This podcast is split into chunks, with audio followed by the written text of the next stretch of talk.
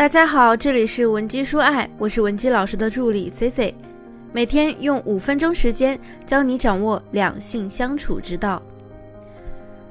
前几天呢，我的一个学员小紫来找我聊天，她说呀，自己万万没有想到，她丈夫居然出轨了。在得知丈夫出轨这件事之后呢，小紫是茶不思饭不想，已经一个多月没去上班了。我知道啊。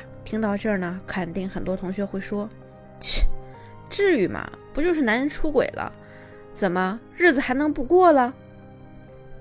可是我作为一个非常了解小紫的人，真的要替她说句话了，因为对于她来说，这个打击之所以能这么大，是因为呢，她在此前一直坚信她和她老公的感情啊，那是情比金坚，谁出轨，她老公都不可能出轨。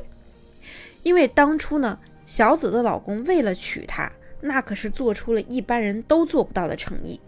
他们两个刚在一起的时候啊，其实她丈夫的家人不是很喜欢她，但是呢，她丈夫为了娶她，不惜和自己的父母兄弟闹翻，甚至呢，连家里给自己的股份都不要了，就好像言情剧里的霸总一样。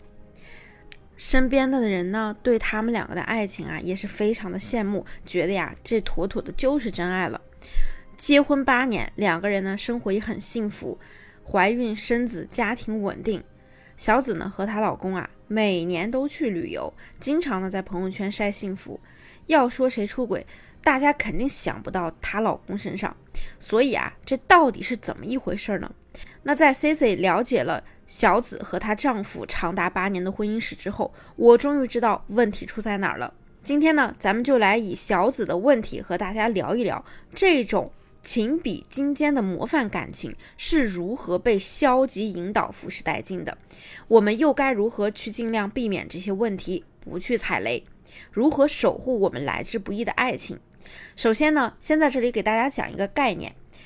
心理学中有个词叫做投射性认同，这个呢，我们之前也有讲过。我给大家举个例子就可以懂了。比如说，一个女生总觉得自己的男朋友不爱她，总觉得这个男人啊迟早会出轨，所以呢，她很早开始就严防死守，像是每天呢都想偷偷的看看男朋友的手机，时刻监测一下男朋友微信的好友列表，定期检查对方的。外卖记录、淘宝记录、游戏记录、支付宝，反正掘地三尺，能挖的都要挖出来。假如说这些都没有异常，那么这样的女生呢，她还可能会去申请一个什么微信小号之类的，找一个好看一点的头像，去主动勾引男朋友，测试对方，看看呢对方是不是能经得起美色的诱惑。此外，在平时的聊天中呢。这样的女生也会不停的去试探对方，哎，你是不是不爱我了？哎，我发现你们那个新同事好像挺好看的呀，我感觉你看他的眼神不对劲儿啊，你是不是心动了？你加他微信了吗？还是他加了你？他是不是你喜欢的那种类型啊？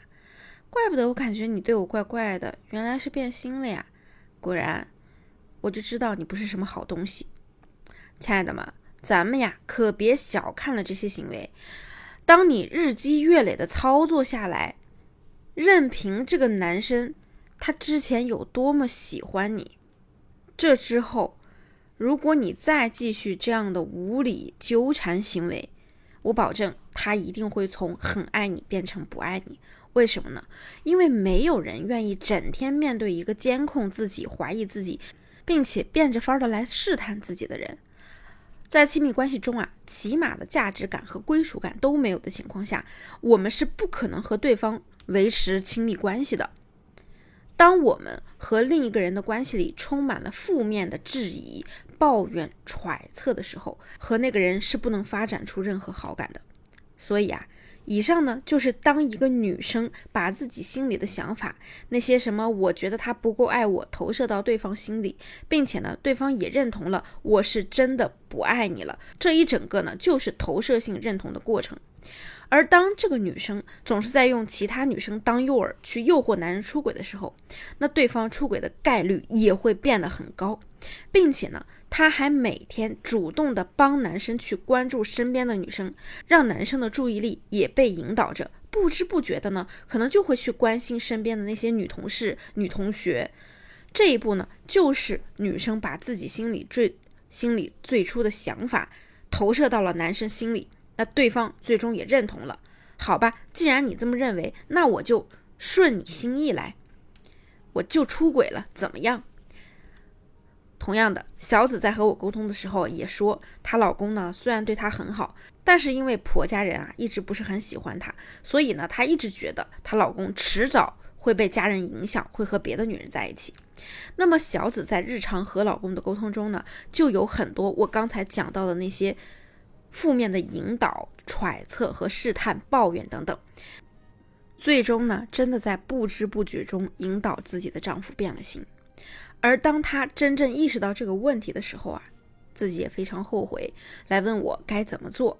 如果说你和他有同样的困惑，你不知道接下来怎么去控制自己，不知道怎么样正确的表达，也可以添加我们分析师的微信文姬零七零，文姬的小写全拼零七零，发送你的具体问题，即可获得一到两小时一对一免费情感分析服务。负面沟通啊，并不是我们一次两次说错几句话。导致的，而是一个长期互动的结果，根源呢，往往根植于我们内心。那我们该如何去避免这种沟通方式出现呢？第一，我们要有自己的意识，去觉察自己在日常沟通中是否经常带有这样的负面投射给到对方。如果有，就先及时的停止。第二，我们要回归自己的内心，问问自己。担忧的背后，自己真正的内心需求是什么？比如说小紫，她就是害怕老公受到婆家人的干扰，最后失去她，所以她就会不断的重复唠叨。那最后呢，我们就需要正确表达自己的需求。比如说，我建议小紫啊，在和她老公沟通完出轨的事情后，引导对方把自己多年来心里憋屈的事情、忧虑讲出来。小紫和她老公的问题啊，已经产生了，我们一定是需要一段时间去慢慢修复的。我们更要提醒大家的是，如果目前你还在做着我今天讲的这些负面沟通引导，那你一定要去有意识的调整自己的问题。